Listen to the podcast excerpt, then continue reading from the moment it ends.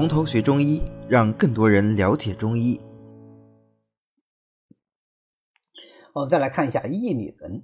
薏米仁的话，大家应该是都不陌生啊，因为呃，薏米除湿，现在应该说稍微懂一点养生的人就都知道啊。但是我不确信大家都吃过啊，不确信大家都吃过，或者说单独的吃过这个药。为什么呢？我们等会儿再说啊。薏米仁呢，它是禾本科的多年生草本植物啊，薏米的成熟种人。那么秋天果实成熟的时候，采割植株，然后晒干，打下果实啊，这个跟打谷子没什么区别啊。这个谷子打下来，当然是薏米的谷子啊，打下来晒干，然后除去它的外壳和种皮，生用、炒用就都可以啊。那它药性上来说呢，稍微有所不同。那我们现在讲的这个薏米仁的药性啊，肝淡为寒，归脾胃肺经，主要还是指的生薏米仁啊，肝淡为寒，呃，因为肝淡，所以它就有能够渗利，就有利水渗湿的这个功效。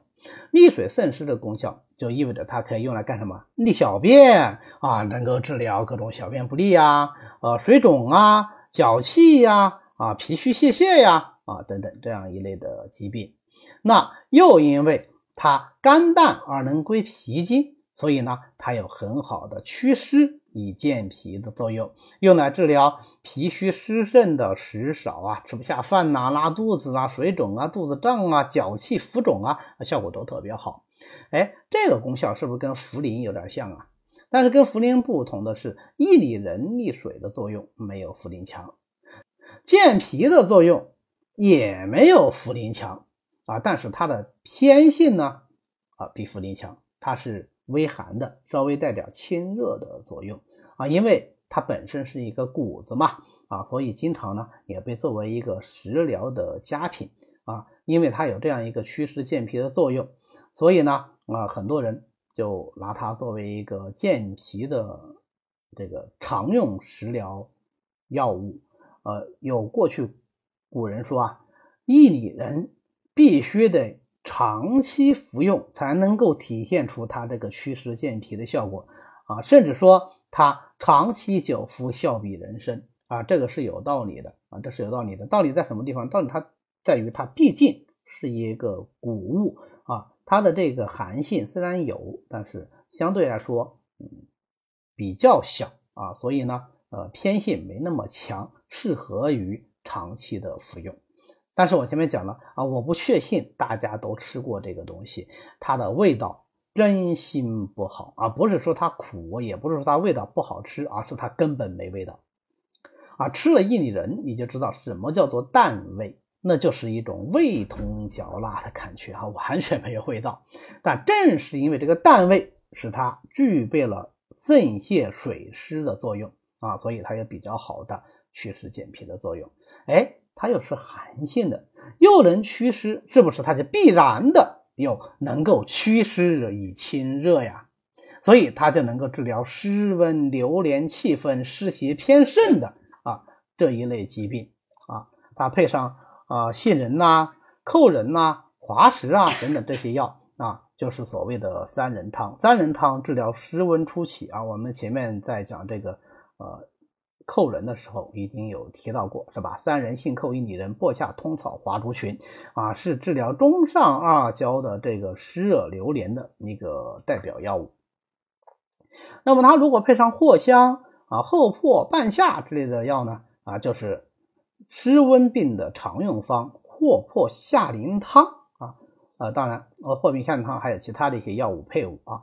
那么这些都是用来治疗啊湿温病的。常用方子用的就是薏米仁，既能祛湿又能清热的这样一个功效。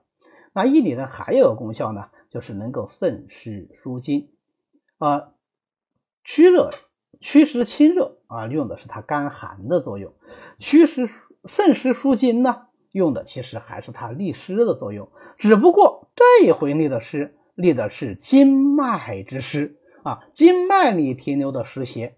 所以它就能够治疗湿阻经脉引起的浊痹之症啊，比如说《金匮要略》里的麻杏理肝汤啊，它是配上麻黄、杏仁、甘草啊，一共就四味药啊，治疗这个浊痹啊，就是湿邪为主的痹症啊，我们就称之为浊痹，以这种呃关节的疼痛重着为它的这个症状特点。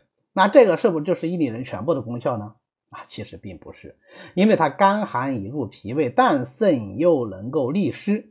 胃呢，啊，我们讲足阳明胃经是多气多血之经，所以入胃经的这些寒药啊，往往就能够治疗臃肿。为什么呀？因为多气多血就能容易啊生壅量隆啊，所以我们入胃经的这些寒药。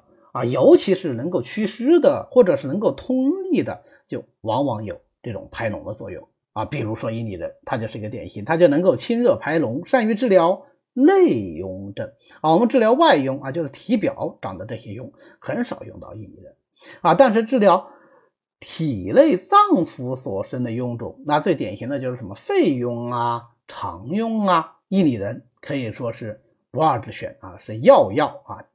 我们治疗常用费用的经典方里面都有它这个药，比如我们把它配上啊韦劲、冬瓜仁啊桃仁啊，就能够治疗肺痈病啊，治疗肺痈的这个千金韦千金韦劲汤啊，里面就有伊拟人啊。如果把它配上败酱草、丹皮啊、桃仁啊、大黄等等这些药呢，啊就能治疗常用病啊，比如说金匮要略的大黄牡丹汤。啊，里面也有伊拟人啊，所以它是治疗内痈的一个非常重要的药物。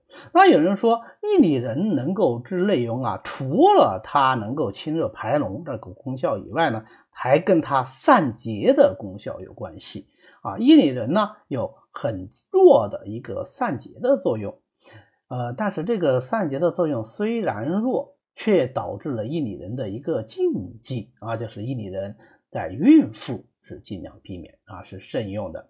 好，我们总结一下啊，伊拟人的功效就是利水渗湿、健脾除痹、清热排脓。这所有的功效呢，基本上是基于它的两大基础功效来的，就是利水和清热。那我们掌握了它既能利水又能清热这个特点就可以了。呃，总的来说，伊拟人它的力量呢比较缓和，所以我们临床上用的时候用量就要比较大。用的时间就要比较久，用量大大到什么程度呢？一般我们如果入汤剂的话，三十克往上走啊，三十克、四十五克、六十克都可以用。要服用多久呢？假如是单用薏米仁来养生、来健脾祛湿的话，那总是以月计啊，要两月、三月甚至更长的时间才能见到它的效果啊。你吃上一两次，感觉肯定是不明显的。如果我们想，呃，用它的健脾的作用，那就炒用啊。一般来说是用麦麸来炒薏米仁啊，因为麦麸本身呃它也是入脾胃的，属土啊，所以用麦麸来炒薏米仁能够加强它健脾的作用。那如果是用来呃排脓啊啊，用来沥水呀，那就慎用啊。嗯，因为它本身没味道，没味道意味着什么？没味道意味着你跟别的菜搭配，搭配什么菜就是什么菜的味道，对吧？所以它从某个角度上讲是一个百搭。比如说我们炖鸡汤的时候，也可以加点薏米仁。那人说，这反正没味道嘛，那我管它什么菜都加一点薏米仁行不行？不行啊，它这个淡味是会影响到整个你这个烹饪以后的呃感觉的。比如说你在煮鸡汤的时候，如果加了薏米仁，你喝那个鸡汤的时候就会觉得更清淡一些啊，这个清淡。不是褒义词啊，你会觉得这种，呃，又有鸡汤的香味，又觉得口淡无味的那种奇怪的感觉啊，所以呃，并不是呃所有的这食疗加了这些食这些材料以后都会让汤变得更鲜美，其实不是的啊。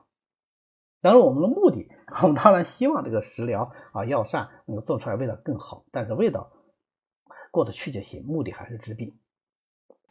好的，今天呢我们就讲到这里。